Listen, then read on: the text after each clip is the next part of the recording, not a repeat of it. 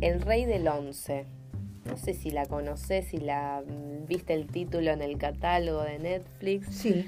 Es una película argentina del 2016 del director Daniel Burman.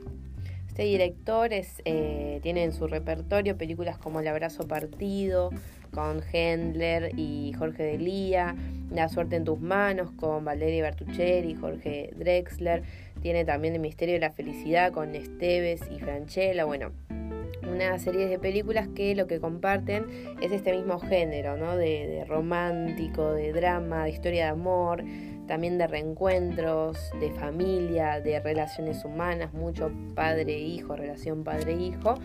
En este caso, en El Rey del Once, tenemos todos estos elementos, pero que a su vez están unidos por uno mayor que lo envuelve, que es eh, el género de comedia, de lo gracioso, de lo bizarro. En las películas es muy divertida. Eh, lo que nos va a presentar es la historia de, Al, eh, de perdón, Ariel, que es interpretado por Alan Zabag, que es eh, un actor que empezó como secundario, después estuvo teniendo papeles un poco más importantes y películas propias también en la tele, lo vamos a encontrar.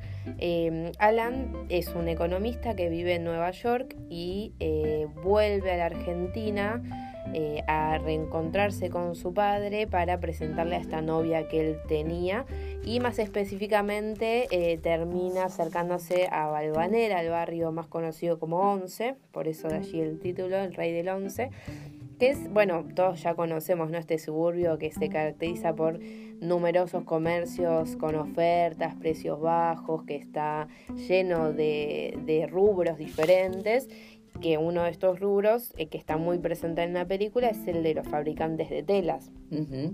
Que en su mayoría, bueno, eh, las personas que son estos, los fabricantes de telas eh, son miembros de la colectividad judía, que son los que tienen la mayoría de los comercios. Y también vamos a ver mucho la presencia de las sinagogas, que es muy fuerte en ciertos sectores del barrio. Entonces Alan cae en este barrio y se ve inmerso en esta vorágine ¿no? del barrio en el que creció y mientras intenta encontrarse, reencontrarse con su padre Usher, a quien no ha visto mucho tiempo, eh, va a encontrarse con una mujer que se llama Eva, que es una mujer que no habla, en el principio de la película es muda, es muy dramática y muy silenciosa, y que lo, va a acompañar eh, en ciertos caminos que va a recorrer Alan, porque el único contacto que tiene con su padre Usher es eh, las llamadas telefónicas en las que, que lo evita a él y le pide favores o, le encomienda eh, ciertos pedidos. Porque ¿qué pasa? Usher es muy reconocido en el barrio 11. Él es eh, uno de los que representa eh, esta fundación que ayuda a los pobres eh, de la comunidad judía con, con dinero, con favores, con consejos amorosos, con consejos religiosos. Él es muy reconocido y entonces Ariel, que es el hijo, como que se ve sorprendido por esta figura que representa, ya que él hacía muchos años que no lo veía, entonces eh, no fue la figura paterna que es Uller ahora para la comunidad. Como que lo va conociendo, lo va redescubriendo. Lo va redescubriendo, exactamente. Y a la vez Uller lo, está evitando también, entonces Alan como que acepta regañadientes todas estas encomiendas que le hace eh, y va entonces metiéndose en el ambiente, va a ver, eh, va, se va a ver envuelto en estas tradiciones y rituales típicos del judaísmo que él desconoce que va a practicar por primera vez. Y bueno, acá empieza un conjunto de escenas muy, muy graciosas, de diálogos muy divertidos, porque Sabag, Alan Sabag, el actor, es estos actores que no hacen mucho, que no, no, no tienen que hacer un esfuerzo para ser graciosos. Ya con la presencia y su expresión te matas de risa, la verdad, porque no sé si lo conoces, es un... Sí, sí. Bueno, es muy gracioso Alan. Y bueno, entonces va a haber envuelto en un montón de situaciones súper bizarras.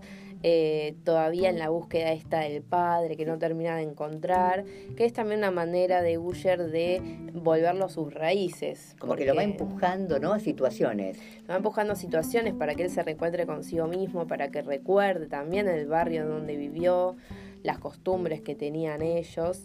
Eh, y la verdad que es muy, muy graciosa y también es, es muy natural, ¿no? Es un ambiente muy cotidiano para nosotros, es muy representativo en varios aspectos, digo, es en el barrio de Once, que todos transitamos en algún momento y también esta situación familiar en la que, bueno, el padre que, que quizás en su momento no fue tan cercano, tan afectivo, el hijo que se va del nido, el nido vacío, que vuelve, que redescubre. Eso es muy importante. También se redescubre a él mismo, no, no solo a su padre.